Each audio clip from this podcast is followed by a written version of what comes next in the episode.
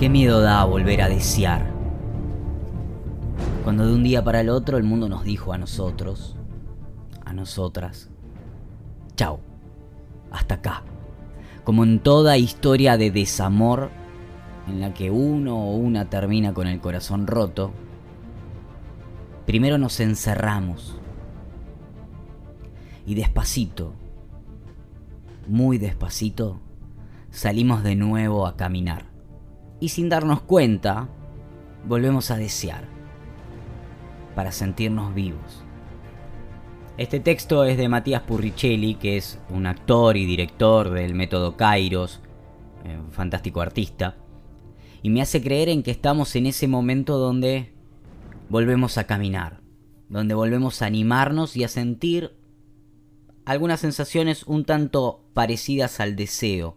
Al mismo tiempo, la angustia más grande viene cuando nos damos cuenta que hay cosas, actividades, trabajos, deseos y personas que pensamos que íbamos a extrañar y meses después nos damos cuenta que no, que no extrañamos ni un poco eso que fue, eso que hacíamos o ese con quien estábamos y que lo que hemos estado haciendo todo este tiempo no es más que el duelo.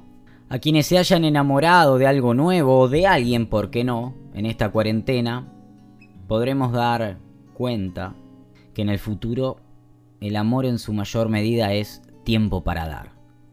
Espacio para que aparezca y paciencia para que a veces eso que damos u ofrecemos salga mal. Tiempo Tiempo para dar, dice Matías Purricelli. Hoy vamos a hablar de eso en CQP, que es este programa. Que tengan muy buenas noches todos, ¿cómo andan? Mi nombre es Nicolás Pisano y junto a Matías Mosquera, mi gran compañero, vamos a ofrecerles una hora sin tiempo. Vamos a tratar de parar. Como lo hizo el mundo Estábamos acostumbrados a viajar con la locomotora a los recontrapedos sin darnos cuenta de que era posible detenernos. No, no, no existía eh, posibilidad alguna de que haya una dinámica en, en nuestra rutina donde fuera posible detenernos. Incluso detenernos con la oportunidad de una crisis, ¿no? con la oportunidad que te ofrece una crisis.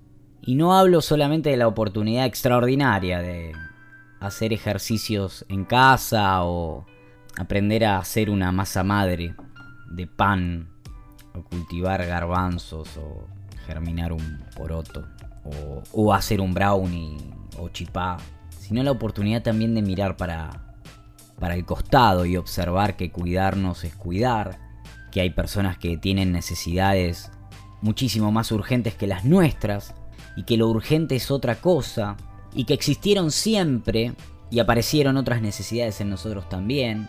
Apuesto a que los buenos han sacado lo mejor y han puesto esto, ¿no? El tiempo a disposición. Y más allá de todas las cosas que extrañamos, eh, deseamos que regrese, la versión racional dice que ya volveremos todos a encontrarnos.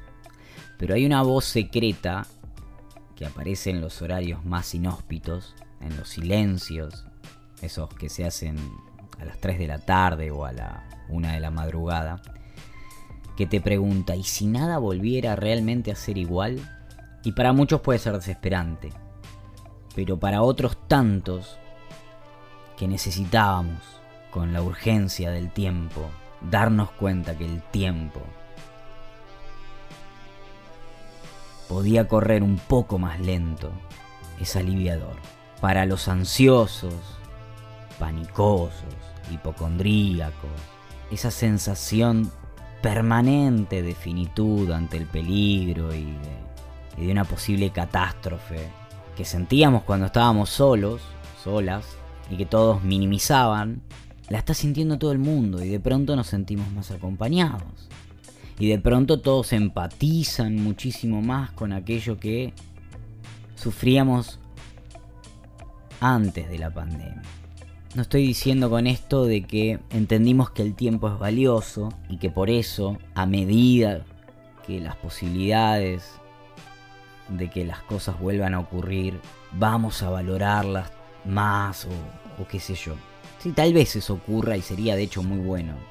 Pero sí soy positivo o tengo al menos la esperanza de que nos vamos a, a salir de esta entendiendo que sí, que el tiempo puede parar un poco, que podemos preguntarnos hacia dónde vamos.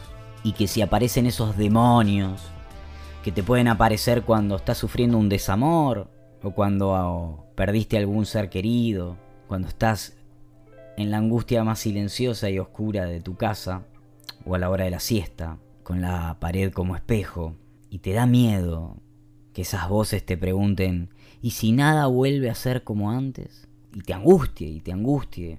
Esta vez las voces te pregunten eso y vos puedas sonreír un poquito y cuando las voces te digan, ¿y si nada volviera realmente a ser como antes?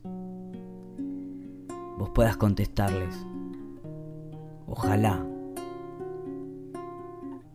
ojalá sí sea, ¿no? Esto es CQP Radio, la temporada 14. Estamos en Symphony 91.3 y el programa de hoy va por el tiempo, algo que nos gusta hacer hace mucho tiempo, justamente en este programa. Como decían los Lelutier, The time is money. El tiempo es un maní. Saborealo despacito porque se termina rápido.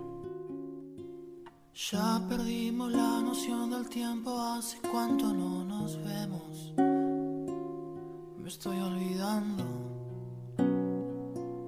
cómo era besarnos.